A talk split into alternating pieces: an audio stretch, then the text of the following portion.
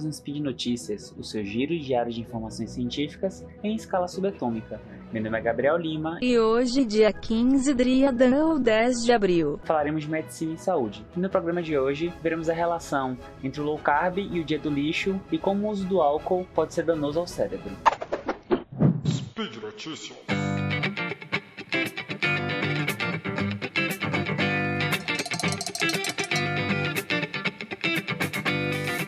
Apenas uma dose de carboidratos pode causar danos aos vasos sanguíneos. Bom, pelo menos é o que diz um estudo feito pela Universidade de British Columbia sobre o famoso dia do lixo, que é realizado em dietas cetogênicas como a famosa low carb. Dietas como low carb nada mais são do que dietas que tentam enganar seu corpo, pois ele aumenta a ingestão de gordura, que é, uma, que é um, um produto que, sabidamente, gera mais saciedade. E além disso, a low carb reduz o inchaço provocado pela ingestão de carboidrato, porque a gordura não tem um poder osmótico do carboidrato.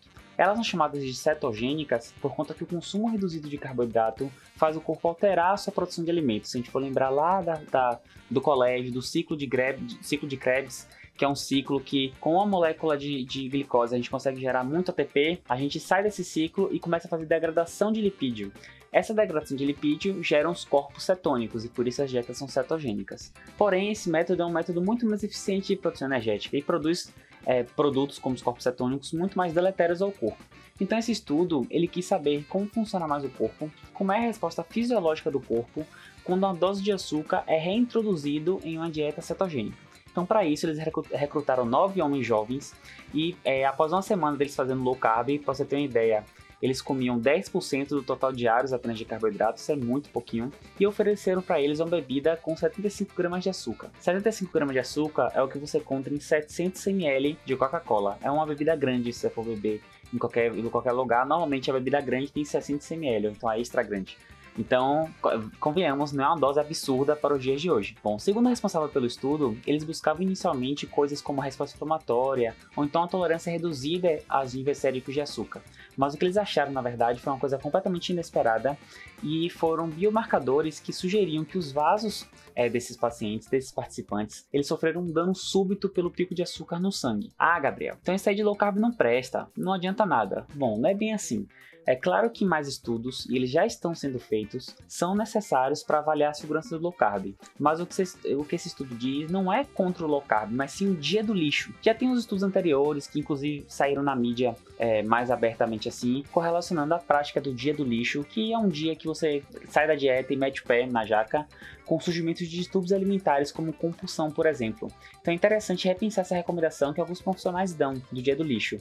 É, o low carb ele está sendo muito em voga é, hoje em dia para perder peso e realmente as pessoas perdem bastante peso. Ele está, está sendo já indicado e recomendado para diabetes, principalmente, principalmente porque já que você não come açúcar, você pode até tratar diabetes só que ainda faltam mais estudos. Então, de qualquer forma, é, aqui não é nem pró nem contra low carb, é só para vocês terem uma ideia de como funciona e cuidado com o dia do lixo, com essas coisas abruptas, o que muda realmente a vida de uma pessoa não é exceção, é a regra. Então, se você tiver uma dieta mais balanceadinha, mais equilibrada, é, coisas como essa, como esse dano endotelial que foi descoberto recentemente, muito provavelmente não vão acontecer com você.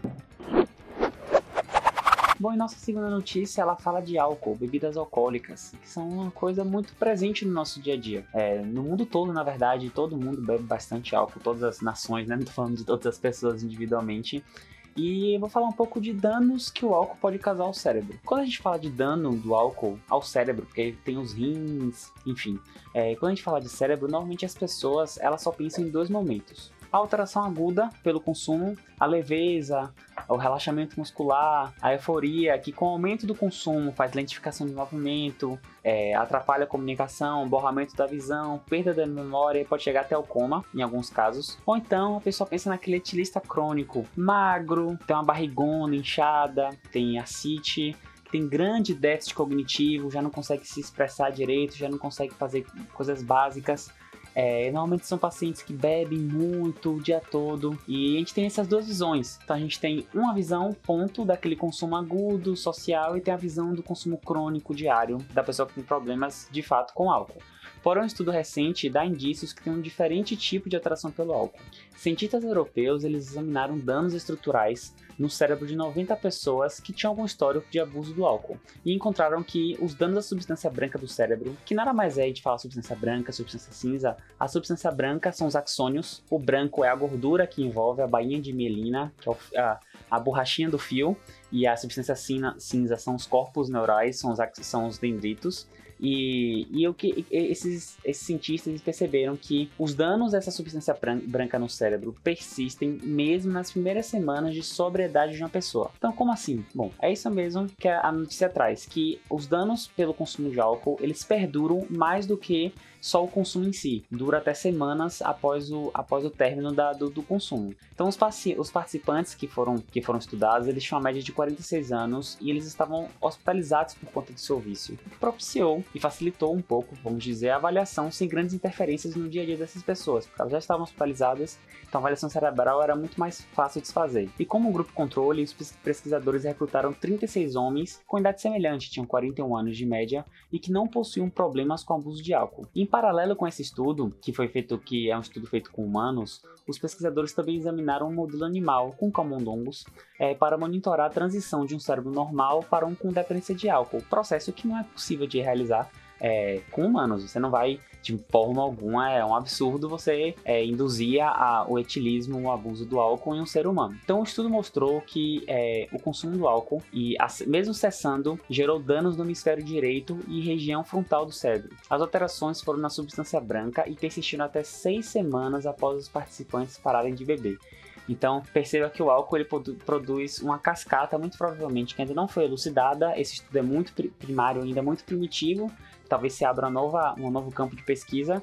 E então o álcool provavelmente induz uma cascata no cérebro de sinalização que geram danos à, à substância branca, a axônios, até seis semanas após parar de beber. E essas alterações foram mais intensas em duas regiões, duas regiões muito importantes do cérebro. Ah, Gabriel, todo cérebro é importante, não? Verdade, mas tem regiões que são mais importantes que outras.